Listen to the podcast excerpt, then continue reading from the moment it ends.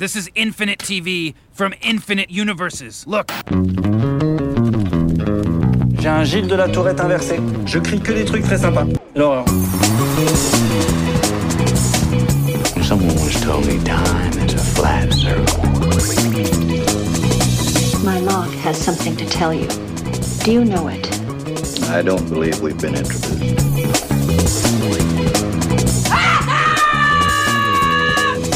Salut à toutes, salut à tous et bienvenue dans l'épisode 93 de Un épisode des Jarrettes, le podcast 100% série de l'Association française des critiques de séries, l'ACS, en partenariat avec Binge Audio. Je suis Charlotte Bloom de OCS, à mes côtés Asma El Mardi de Brand Damage, salut Asma. Salut Charlotte. Alexandre Buyuko d'Abbas des salut Alexandre. Salut. Et Ilan Ferry de Cinématiseur, salut. Salut. Nous avons 30 minutes pour vous parler de ce que nous avons décidé d'appeler les méga auteurs, ces scénaristes et showrunners présents partout, tout le temps, au point qu'on se demande bien comment ils font. Il et elle s'appellent Shonda Rhimes, Dick Wolf, Ryan Murphy ou encore Chuck Lorre. Pourquoi on vous en parle maintenant Eh bien parce qu'un homme semble vouloir gagner la médaille du meilleur méga auteur en cumulant les postes sur petit et grand écran. Il s'agit de Jordan Peele, au cinéma avec Us et dans nos ordi avec Weird City, la reprise de Twilight Zone et au moins deux autres projets cette année. Next one, next one, next Whoa, one. wait, What? wait, wait, wait. What? What? That's the last one. Life sometimes goes like you don't expect it to.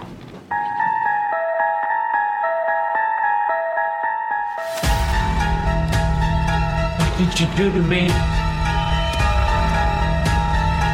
Turn it off.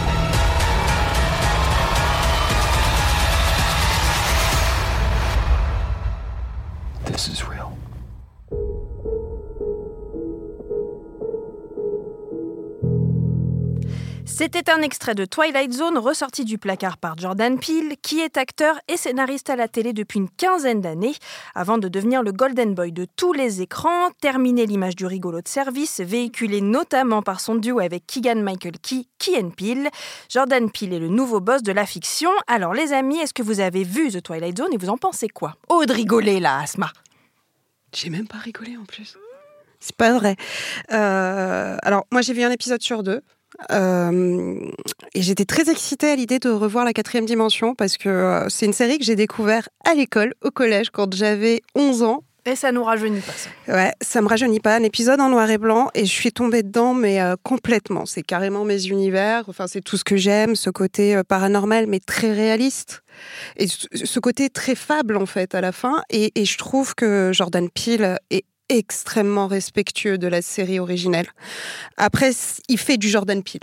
Hmm. Quand on regarde le premier épisode sur l'humoriste, pour moi, c'est comme si je regardais à nouveau Get Out ou euh, Us. Jordan Peele, c'est son univers en fait, la quatrième dimension. C'est ce qu'il sait faire de mieux. Pour moi, d'ailleurs, quand j'étais au cinéma et quand j'ai vu ces deux films, c'était plutôt pour moi des épisodes de la quatrième dimension ou d'au-delà du réel, si on veut, plutôt que, que des vrais longs métrages. Pour moi, c'est plutôt une continuité. Et euh, j'aime beaucoup le fait qu'ils se mettent, qu'ils prennent le rôle du narrateur, etc. Euh, Il y a cette morale à la fin, comme je m'y attendais.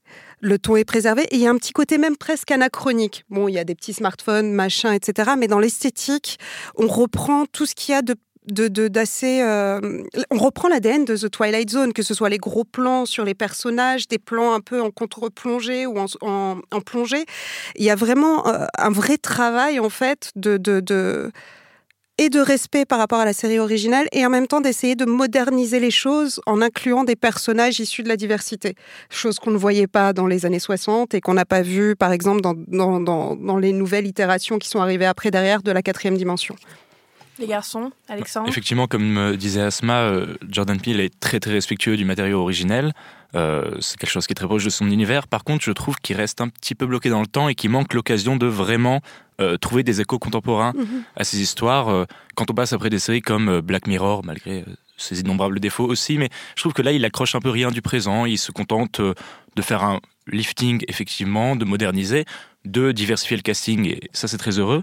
Euh, alors que je trouve que dans ces longs métrages ciné, euh, il a un sous-texte politique qui est beaucoup plus euh, incisif, beaucoup plus ancré dans le présent. Plus dans enfin, je Get Out, trouve. moins dans Us. Ah, dans Us aussi, je trouve, sur le plan Il est social. très mais, euh, subtil. très très subtil. Mais je trouve que, ouais, je trouve que la quatrième dimension est un petit peu bloquée dans une non-époque. Enfin, Alors pour ma part, moi, j'ai être Team Asma. je lance des teams comme ça, je savais pas. Alors personnellement, j'ai fait mes devoirs, j'ai vu les, j'ai vu les, les deux épisodes. Euh, je suis effectivement d'accord sur le fait que euh, bon, Us, Us et Get Out étaient des films que je trouvais intéressants, mais qui étaient pour moi plus des épisodes de la quatrième dimension que euh, que des longs métrages, qui tenaient plus la route sur un format plus court. Du coup, voir Jordan Peele s'astreindre à ce format-là, être beaucoup plus efficace en termes en termes d'écriture, en termes de, de réalisation, tout ça, je, je trouve que c'était pertinent. Je trouve que c'est un homme qui a sa place dans la quatrième dimension. Et concernant les, euh, on va dire euh, les euh, comment dire les ressorts ou plutôt les échos euh, contemporains de, de la série. Effectivement, c'est quelque chose qu'on ne trouve pas tellement dans le premier épisode, qui est très classique, assez convenu même dans son, son déroulement, mais plus dans le, dans le deuxième épisode. Je trouve que justement dans le deuxième épisode, tout comme dans la série euh, originale, il a réussi à saisir cette espèce, ces espèces de craintes qui sont euh, très symptomatiques de, de leur époque. Et il a parfaitement euh, actualisé le roman euh, La Nouvelle originale de Richard Matheson qui sert de base au deuxième épisode, celui qui euh, Adam que- Scott. Que, la, la quatrième dimension s'inspirait, euh, et, et toutes ces séries dérivées qui sont d'anthologie euh, de- sur le paranormal ou sur ce type de fable, s'inspiraient quand même et d'Alfred Hitchcock présente, et surtout aussi d'Edgar Allan Poe, de toutes ces fables un peu mystiques, un peu noires, un peu gothiques. Et, je trouve qu'il arrive très très bien, enfin tout du moins à le faire avec le premier épisode, qui est certes très mécanique et assez convenu. Ça, par contre, je reviendrai pas là-dessus. Il y a un petit sous-texte sous-texte politique quand même. Le choix de prendre un personnage d'origine indienne qui s'appelle Samir, c'est pas pour rien, je pense. Je pense que c'est un petit peu fait exprès. D'ailleurs, il a quand même dit un peu partout dernièrement que il ne prendrait jamais un lead blanc, ce que je trouve un peu réducteur, mais bon, c'est son choix, ce que je peux comprendre pour ré- rééquilibrer la balance. Mais euh, je, je pense que pour l'instant, il est encore en train d'essayer de chercher comment essayer de ramener un petit peu de modernité dans, dans quelque chose qui est quand même cultissime. La quatrième dimension a influencé tellement de réalisateurs, que ce soit au cinéma ou, euh, ou euh, dans les séries télé, que du coup, c'est un peu difficile d'arriver et de, et de tout de suite mettre sa patte, parce que tout de suite, justement, on peut lui tomber dessus, je pense. Oui, puis il est fan. Hein. Si demain je reprenais Twin Peaks, crois-moi que euh, j'irais doucement, je ferais attention et je serais dans le méga Bah, respect. tu vois, moi, j'aurais pas fait tu ce qu'ils ce qu'ils ont fait avec X-Files, alors que je suis une grande fan d'X-Files, tu vois. Donc, j'aurais préféré qu'on fasse quelque chose de bien. Lui, ce qu'il a fait, au moins, c'est respecter le matériel original. Alors là, on parle de Jordan Peele qui arrive euh, d'un seul coup, d'un seul. Enfin, même si ça fait longtemps qu'il est là, on a l'impression a fait qu'il de la série concentre. aussi, oui, oui, mais il, a fait de la série. Il était comédien, il a été euh, un peu scénariste. Mais là, c'est un peu tout d'un coup depuis Get Out. Euh, C'est le phénomène, phénomène Oscar. hein. Le Oscar, phénomène. hein. Oui, puis on a souvent des, des Golden Boys comme ça qui s'enchaînent les uns après les autres, des gens dans l'air du temps. Dans la série, de plus en plus, on voit des gens comme ça qui squattent, qui trustent les chaînes ou qui, qui font leur nid en fait sur une chaîne. Quand on vous parle de ce qu'on a appelé donc nous les méga auteurs, vous pensez à qui?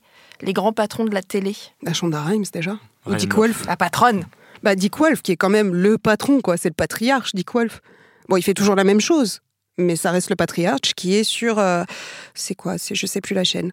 CBS, ouais, c'est ça, sur CBS, euh, qui nous a décliné ses Law and Order sur je sais pas combien de versions, qui nous a décliqué ses Chicago Fire, PD, Med. euh, je crois que dès qu'il a une ville, en fait, il, il y va à fond. Et, euh, et du coup, ça fait quand même plus de 30 ans, voire presque 40 que, qu'il est là, qu'il produit, qu'il lâche pas l'affaire et, et, qui arrive toujours à produire des choses qui fonctionnent, qui il sont a- très fédératrices en en tout cas, fait. qui trouve un public. C'est ce plus ou moins toujours la même mécanique, mais ça fonctionne. Donc euh, moi, pour moi, ce serait ces deux-là. Vraiment, aujourd'hui, ce serait ces deux-là. aujourd'hui et dans le passé du coup. Ilan? Moi, je dirais Ryan Murphy. Ouais, Ryan Murphy, il est en. Je ne sais même pas comment il tient en fait. hein, euh, Oh, c'est ce que j'allais dire. Voilà, ça y est. Bah, J'ai l'impression qu'il y a toujours eu des gens comme ça, un peu euh, sur tous les fronts. Dick Wolf, mais il y a eu euh, Stephen Boschko, il y en a eu d'autres, David E. Kelly. Mais j'ai l'impression qu'il y a une accélération et que de plus en plus, on va demander à des gens de suivre 3, 4, 5 projets en même temps. D'après vous, c'est dû à quoi ça? Est-ce que c'est dû par exemple à la multiplication des plateformes et a des nouvelles plateformes qui ont besoin d'avoir des marques, des identités un peu poussées? Après, là, les, pla- les plateformes euh, récupèrent quand même des, euh, des euh, méga auteurs qui ont déjà euh, un univers installé. J'ai pas l'impression que pour le moment d'avoir vu euh, euh, d'auteurs comme ça aussi prolifiques naître avec une plateforme. Shonda Rhimes, elle, va, elle a signé pour faire huit séries sur Netflix, qui paraît complètement euh, C'est aberrant. démentiel, voire aberrant en Mais termes de surtout travail. qu'elle fait pas que des bonnes voilà. choses, Shonda Rhimes mais, aussi, mais elle, existait déjà avant, Ryan Murphy aussi. Pour le moment, je vois pas d'auteurs qui ont émergé euh, avec une plateforme. Sans être émergent, mais en tout cas, moi j'ai le sentiment que les plateformes se disent euh, soit on est en accélération, ouais. soit on est en train de naître. Il va nous falloir des marques. Shonda Rhimes, c'est une Mhm. marque, c'est Shondaland. euh, Ryan Bah, comme Murphy, Amazon c'est l'a une fait marque. avec. euh, comment il s'appelle? Oh, je suis fatiguée. Midnight in Paris. Euh. Ou- Avec Woody Woody Allen. Allen. Ah oui, bon alors là, voilà. euh, et c'était pas erreur. réussi, c'était une très très belle erreur. J'ai eu un beau bug, là, merveilleux. Woody Allen, l'oublier, c'est très fort. Mais peut-être que concernant les, euh, ces plateformes, il y a aussi la volonté de vouloir engranger du stock, puisqu'il y a aussi, euh, en, en commandant toutes ces séries, en même temps, dans une forme de taylorisation de, de, de la série télé vers, vers où on tend. Euh, le problème aussi avec ce côté multitask des auteurs, c'est qu'il y a le risque de la, de la redite, il y a le, il y a le risque euh, de, de l'inégalité, enfin, il y a, voilà, de tas de Il faut choses comme ça. savoir qu'ils sont pas tout seuls. hein. Ils sont Heureusement. pas tout seuls. C'est-à-dire qu'ils donnent les marques, ils écrivent la Bible, les grandes marques, et il y a des, des, des, des scénaristes derrière. Enfin, il y a des writers' room. euh, on n'a pas, c'est une conception qu'on a du mal à voir en France parce qu'on ne travaille pas du tout de la même manière que les Américains. Aux États-Unis, tout est mécanisé en quelque sorte. Donc, tu vas avoir le méga auteur qui va écrire les grandes lignes et derrière, il va avoir, ben, entre guillemets, ses assistants dans la writers' room qui vont justement chacun euh, essayer de, de décharger la personne avec euh, un script pour tel épisode ou des idées. Enfin, il y a toute une mécanique de travail dans les writers' room qu'on qu'on ne comprend pas nécessairement. Donc, je pense aussi que c'est pas si complexe que ça de multiplier les tâches. Je pense surtout que si les plateformes se jettent justement sur les Shonda Rhimes, sur les Jordan Peele, etc., c'est pour essayer d'avoir ces spectateurs de network ou de câble, de les ramener sur ces plateformes et d'essayer de les garder. Si Netflix a signé huit séries, c'est pas rien. Mais euh, ABC a jamais fait ça avec Sh- Shonda Rhimes. C'est pour essayer justement de garder les abonnés qui sont fans de Shondaland et de tout, euh, tous les matériaux qu'elle euh, qu'elle produit. Attention, ces huit projets, ça veut pas dire que tout, tout va exister. Hein. Non, non, je sais bien, mais c'est quand même énorme. Euh, on sait que Netflix prend un peu tout, euh, tout ce qui lui tombe sous la main et dès qu'il peut signer quelqu'un, il le signe. Mais c'est quand même un gros travail. Présenter huit ouais. projets, c'est comme HBO et ses cinq, euh, cinq préquels à Game of Thrones. C'est énormissime. On ne sait pas s'ils verront tous le jour, mais ça reste quand même énorme. C'est plus ou moins la même, euh, la même mécanique, en fait. Est-ce que vous y voyez un risque d'uniformisation un peu de ce que vont raconter les chaînes? Mais est-ce qu'on ne vit pas déjà l'uniformisation? Vous avez 4 heures. Non, mais pour, oui, non, mais là où tu as raison, c'est que pour moi, le risque, c'est qu'il y, y a une espèce de paradoxe, en fait. C'est qu'on dit que à la télé, alors la télé, maintenant, ça englobe euh, un milliard de choses, mais qu'à la télé, on a toutes les nouvelles voix émergentes et que c'est là qu'on découvre les nouveaux talents. Et à la fois, on file régulièrement les clés de la baraque à une personne sur X projets. euh, Après, voilà. Wolf le faisait déjà euh, sur, sur euh, CBS. Donc, euh, en termes d'uniformisation, c'est pas quelque chose qui va déstabiliser, euh, je pense, les spectateurs. Les spectateurs vont vers ce qui les intéresse en général. Je pense surtout qu'il y a une multiplication, en fait, de l'offre face à la demande. C'est, enfin, nous, on le dit déjà entre nous en tant que critiques, c'est extrêmement complexe de prendre le temps de pouvoir critiquer correctement des séries, sachant qu'il y en a énormément. Là, d'avoir en plus des séries qui sont signées par des méga auteurs et des auteurs qui sont extrêmement bons dans leur travail, euh, moi, en tant que spectatrice, je sais plus où mettre de la tête, en fait. Tu vois ce que je veux dire ou pas Mhm. Comme, comme on disait tout à l'heure, de toute manière, ces auteurs-là euh, ne signent pas entièrement euh, chaque série. Tout à l'heure, on parlait de la quatrième dimension. Jordan Peele n'a pas réalisé les, la les deux premiers communication, c'est un phénomène Voilà. d'appel, tu C'est-à-dire vois. que c'est vraiment. Autant il y a des séries sur lesquelles ils vont peut-être vraiment s'investir. Je pense que Ryan Murphy sur American Horror Story, bon, il réalise souvent le premier épisode de la série, le dernier, il en scénarise pas mal. Autant euh, Jordan Peele sur Lorena, qui était un mini docu en quatre parties sur, enfin un docu série sur euh, Amazon.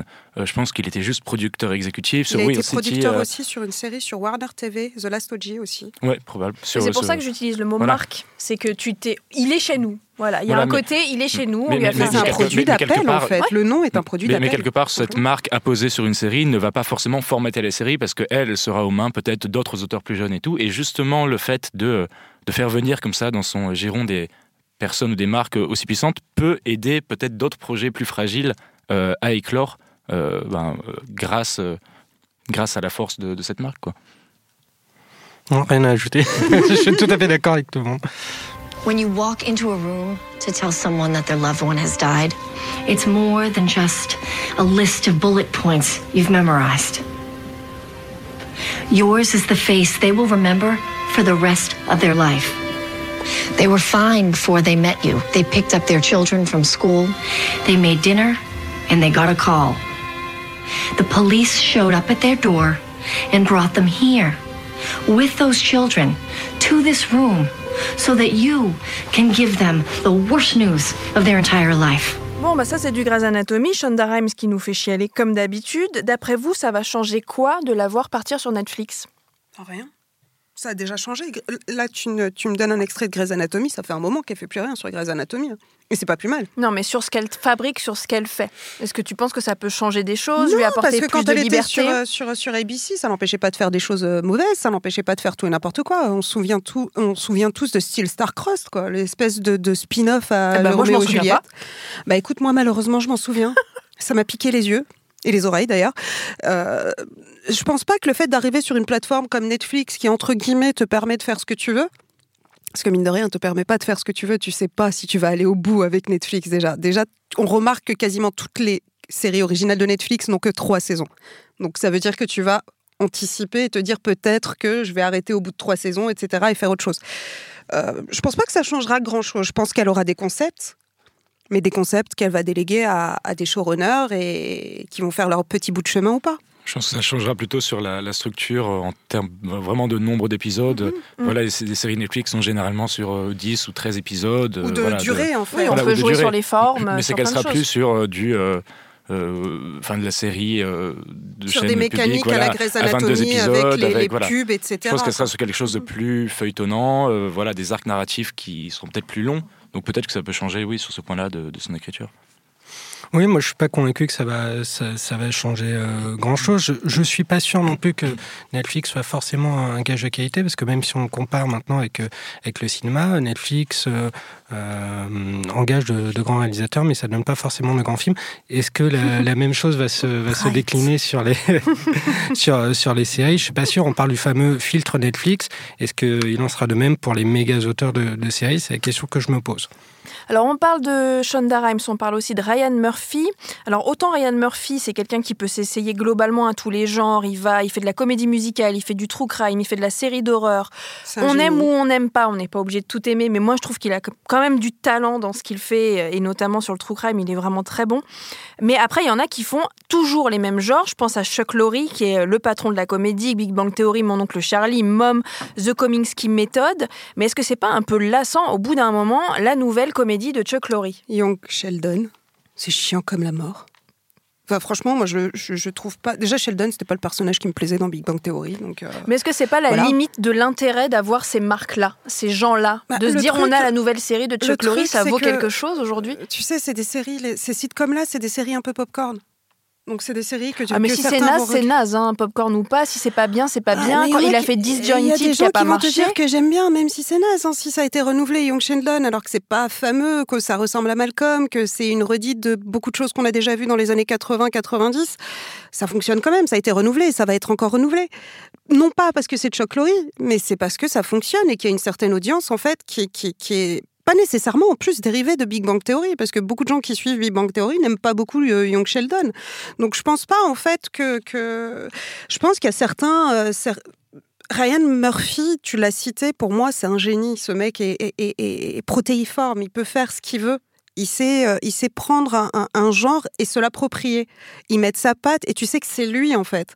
Alors que euh, euh, Chuck Lorre, je pense pas qu'il est capable de faire un true crime ou euh, une drama Bah ou oui, quelque c'est pour chose. ça que je tu te vois. dis qu'il y a des gens qui sont coincés dans un genre, et pour moi, j'ai du mal Après- à comprendre l'attraction pour une chaîne de se dire, eh ben on va sortir la nouvelle sitcom de Chuck tu Lorre, il n'y a très pas bien les comment ils fonctionnent. Ils ont besoin d'avoir, tu vois, Mais il est leur- sur leur- Netflix là. Oui, mais Netflix fonctionnant euh, par algorithme euh, et par euh, case, vraiment. fonctionne pas très bien d'ailleurs. je- je pense que euh, voilà, de, de pouvoir driver un public qui a regardé euh, telle série de Chuck Lorre et de pouvoir le driver sur ces autres séries euh, de manière presque automatique, c'est assez rassurant et de se dire on va pouvoir avoir du contenu à mettre dans chacune de ces cases hyper Après, c'est compliqué de comprendre en fait la politique de, de- de contenu de Netflix. Parce qu'ils ont une politique où, il y a quelques années, ils s'aventuraient vers des vrais, euh, des, des- des vrais, des vraies séries originales qui étaient intelligentes, qui étaient bien écrites, ils allaient vers des auteurs. Là maintenant, ils sont dans la production de masse. Donc un mec comme Chuck Lorre, ça les intéresse parce que du coup, ils ont des sitcoms de masse qu'elle fonctionne ou qu'elle fonctionne pas. Tout ce qu'ils veulent, en fait, c'est d'avoir énormément, et on le voit très très bien ces deux dernières années, surtout cette année, on a quasiment 5 à 6, voire 7, si ce n'est 10 sorties entre les films et les séries par mois. Donc du coup, c'est peut-être aussi pour ça que ça les intéresse d'avoir un Chuck Lorre qui fait toujours la même chose. Et puis le fait d'engager des auteurs pareils, c'est aussi un gage de rapidité de production dans le sens où ils bossent tout le temps avec les mêmes collaborateurs. Donc ils ont euh, une galaxie de un collaborateurs, que ce soit euh, Mm. les chefs-op, les acteurs. Je pense à Ryan Murphy avec ses castings, euh, que ce soit dans sa dernière série, la 911, ou dans les... dans les American Horror Story, on a toujours les mêmes visages qui sont là, on a généralement les mêmes chefs opérateurs, des réels qui de tournent. D'ailleurs. Voilà. Donc au final, c'est c'est hyper facile. On se dit tiens, on va mettre en branle telle idée. On se passe presque avec ce super auteur d'une étape de euh, réunion d'équipe, de casting. Et quelque part, c'est des projets pas clés en main, mais c'est beaucoup plus facile à mettre en œuvre. Oui, on est dans le, dans le décalque. Il y a pas longtemps, j'ai vu un sketch de Fanny Ardai qui est totalement représentatif de, de ce phénomène où il, où il parodiait les Chicago Fire, Chicago Mm. PD et il le décalquait en euh, Chicago, les éboueurs de Chicago, les cyclistes de Chicago, les restaurateurs de envie de voir Chicago. les éboueurs de Chicago, ça a l'air génial. Et c'est totalement symptomatique de, de ce phénomène. En fait, on décalque une même formule, on change deux, trois éléments, mais ça reste la même chose. Alors, il y a plusieurs formes de méga-auteurs. Là, on est effectivement, comme vous dites, sur de la production de masse. Mais pour moi, il y a une autre catégorie, comme ça, de que moi, je les qualifie de patients. Je ne sais pas trop comment on peut les appeler. Euh, ils sont quand même peut-être plutôt chez HBO, ces gens-là, euh, ou sur des chaînes de câble. Je pense évidemment à David Simon, qui va cumuler les projets, mais qui ne va pas les empiler, qui va faire un projet l'un après l'autre, qui va prendre le temps de réfléchir et de ne parler que s'il a un truc intéressant à dire. Je pense à Aaron Sorkin, qui nous a fait The West Wing, qui nous a fait The Newsroom. Est-ce que vous différenciez ces deux catégories-là? Complètement. Complètement, parce que c'est deux manières de travailler différemment. C'est pas pour rien qu'ils sont sur le câble. Ou, euh, Mais il y a euh, aussi euh, le couple King qui va qui- nous faire qui- The Good Wife et The Good Fight. mais qui est sur Amazon maintenant, qui est, enfin, The Good, The Good Fight est sur Amazon pour euh, tout le reste. Je sais plus sur quel network il est d'ailleurs. CBS, non? CBS, je crois. Mais c'est, c'est, ils travaillent pas du tout de la même manière et les, les séries qu'ils font ont un véritable fond. Sont une analyse en général, soit d'une industrie, soit d'une de, la politique, soit euh, de, de même la nature humaine en fait. Et, et ça prend du temps à faire ce genre de choses. Tu peux pas utiliser les mécaniques de network pour faire ça. Ce sont des séries extrêmement rigoristes et bien écrites qui se, qui se dévoilent sur le long cours. C'est ça le, le- la patte de, Sorkin ou même euh, de David Simon. David Simon, voilà, c'est un travail d'enquête. Quand il nous parle de The Wire, c'est une enquête sur une saison. Et puis c'est tout un univers, une toile d'araignée qui, euh, que l'on voit au fur et à mesure. Euh, c'est euh, The Big Picture sur, euh, cinq, sur cinq saisons. Donc c'est extrêmement exigeant et c'est pas forcément cette ambition que peuvent avoir d'autres méga auteurs comme ceux qu'on a qu'on a cités précédemment. Moi, je pense que la vraie différence, c'est la multiplication des projets euh, en même temps. C'est que là, on parle d'auteurs qui. euh, euh, je pense que quand David Simon fait une série, il suit. euh, de près ou de loin, enfin, il suit quand même d'assez près l'écriture de chaque épisode. Je pense que, enfin voilà, il, il suit le projet de, de A à Z. Je, dis, je pense pas, enfin, c'est- c'est pas un jugement de qualité par rapport à des méga auteurs qui multiplient, mais je pense que eux, ils prennent vraiment des fonctions de showrunner et euh, qui suivent vraiment euh, le- leur bébé, quoi. Alors que euh, je pense que des Jordan Peele aujourd'hui ou des Ryan Murphy peuvent des fois se contenter d'être producteurs exécutifs, de donner des conseils, d'être un petit peu là, ou de lancer l'idée de départ et après de laisser la série euh, évoluer entre d'autres mains que les leurs. Wind Gap. There was a murder there. Another one's missing now. Get me a story. Ah, Mama, goodness, I didn't expect you. The house is not up to par for visitors. I'm just in town on business. Camille, look at you. I'm glad you're home. What kind of person does that? Hurt a child. Doesn't help anything. Riling folks up. You got two mutilated girls on your hands. Someone else is doing the riling. Parlons des femmes encore minoritaires parmi ces superplumes, même si leur nombre augmente. On a eu Jenji Kohan, on a Jill Soloway. Tout à l'heure, on parlait de voix émergentes qui peuvent multiplier les projets. Elle, elle a pu faire euh, Transparente et I Love Dick l'une après l'autre, voire l'une en même temps que l'autre. Martin Oxon, donc on vient d'écouter un extrait de Sharp Object qui a fait Dietland, qui a fait Buffy, qui a fait Unreal, ou Phoebe Waller-Bridge qui est un peu la meuf à la mode du moment. Mais pourquoi donc est-ce qu'il y a moins de femmes? Et tout le monde se tourne vers la femme. voilà. Non, je regardais Ilan, moi. Euh, je pense surtout que c'est une question d'industrie en fait, et l'industrie est en train d'évoluer, et d'accueillir un peu plus de femmes, et, et surtout après euh, l'évolution. Enfin, il y a eu une petite évolution euh, ces dix dernières années, et, et le mouvement #MeToo, je pense qu'il a vachement aidé aussi à donner un peu plus de notoriété et, et- et de place à ces femmes-là. Euh, mais après, enfin voilà, la télévision pour moi, ça a toujours été un endroit par rapport à- au, au cinéma où les femmes avaient un tout petit peu plus de place euh, par rapport à, à- comment dire la tradition euh, masculine de ces industries-là. Euh, après, il faut voir aussi ce que les femmes proposent. Généralement, dans l'in- l'industrie, euh, quelle que soit l'industrie, hein, euh, que ce soit cinéma ou télévision, on a tendance, quand on voit une femme arriver, à s'attendre à un produit assez calibré pour les femmes, euh, pas nécessairement, comment dire, enfin assez ciblé sur une cible particulière, que ce soit la ménagère ou autre. Et, et ce que je trouve assez intéressant, moi, avec ces femmes-là, c'est qu'elles ont proposé des projets qui, qui ne sont pas du tout genrés, en fait. Même si Killing Eve, par exemple, ou Fleabag sont genrés, derrière, il y a une vraie intelligence, en fait, sur, euh, sur l'attraction, sur l'enquête, sur le, le- rapport entre deux personnages. Pour Killing Eve, par exemple, ou Sharp Object, c'est pareil. Je pense que c'est une question de temps et d'évolution. Et jusqu'ici, les femmes, en fait, ne, ne s'imposaient pas autant. Elles commencent justement maintenant à s'imposer. Après, il y a, y, a, y a quand même une femme qui, euh, début des années 2000, Sh- Shonda Rhimes, a réussi à s'imposer et, et est devenue un peu l'Oprah Winfrey de la télévision, quoi. Et vous imaginez que parmi ces femmes, on puisse avoir une nouvelle Shonda Rhimes Ou parmi les femmes Ah ah Regard euh, douteux. Ben, Phoebe, ou- Phoebe ou alors Bridge, elle pourrait justement euh, prendre cette place-là. Après, chaque. Enfin, moi, j'ai pas envie de dire qu'il qu'il faut qu'il y ait une, une autre Shonda Rhimes. Je pense que euh, s'il y a une méga autrice, auteur avec un E, les deux fonctionnent. Euh, je pense que c'est surtout son talent en fait qui va la propulser à, ce, à ce stade-là en fait. Si Shonda Rhimes a réussi à, arriver à ce stade-là, c'est parce que euh, bah, c'est une productrice hors pair. Elle, est créatrice, elle a des idées, elle est productrice. Elle fait des flops parfois, mais elle réussit aussi. Et je pense que, enfin voilà, si si euh, si parmi l'une de ces femmes, elle arrive à s'imposer, ce sera juste grâce au talent de sa plume en fait. Moi, malgré, la, enfin, malgré tous leurs différents projets, je sens que des scénaristes comme, euh, enfin, des showrunners comme euh, Phoebe Waller-Bridge ou Gilles Soloway sont vraiment plus du côté des auteurs patients dont on parlait tout à l'heure. Phoebe Waller-Bridge, même si effectivement en, euh, trois ans on a eu euh, deux saisons de Fleabag et bientôt deux saisons de euh, Killing Eve, euh, j'ai l'impression que elle a vraiment, elle déjà elle joue dans une de ces deux séries, elle, euh, elle est à l'écriture sur de nombreux épisodes, à la réalisation je crois sur certains, peut-être pas, mais euh, je, je pense que c'est c'est des personnes que je vois mal, euh, encore une fois, multiplier les projets qui ont vraiment un univers euh, très très propre, euh, un, un ADN hyper précis. Je ouais, je ne vois pas forcément construire un empire euh, de séries à la Rhimes. C'est Enfin, plus des voix pour toi? Ouais, plutôt des voix d'auteurs que des, que des voix de Hmm. dirais. Il ne faut pas oublier que dans méga auteur, il y a le mot auteur. Donc, Mm. qui dit auteur dit univers particulier, dire manière de le raconter particulière. Donc, une nouvelle Shonda Rhimes.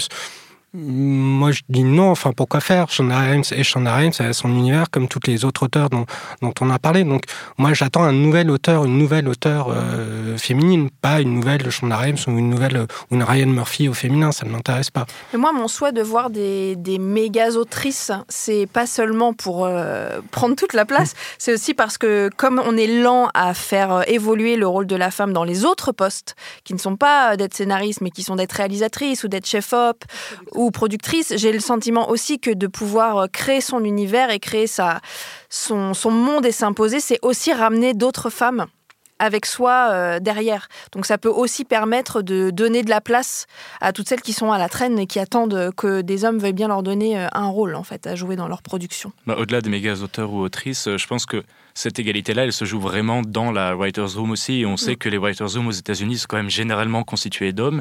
Et on a eu ces dernières années, je pense à des séries comme Jessica Jones, ou euh, là, j'ai pas d'autres exemples qui viennent immédiatement Mm. Mais en tête. Jessica Jones, où il y avait Mais, que euh, des femmes, voilà, et à la où, euh, réalisation aussi des femmes. Exactement. Sugar. Où, euh, voilà, et, et c'est- et, bon, bien sûr que le porte-étendard de la série, ça va être le ou la méga auteur, mais je pense que cette égalité-là et ces nouvelles histoires qu'on pourra raconter Par ces voix différemment, qu'on ces ne nouvelles connaît voix, pas voilà, elles sont aussi par toutes ces voix dans l'ombre et par un rééquilibrage, en tout cas, dans les poules de scénaristes.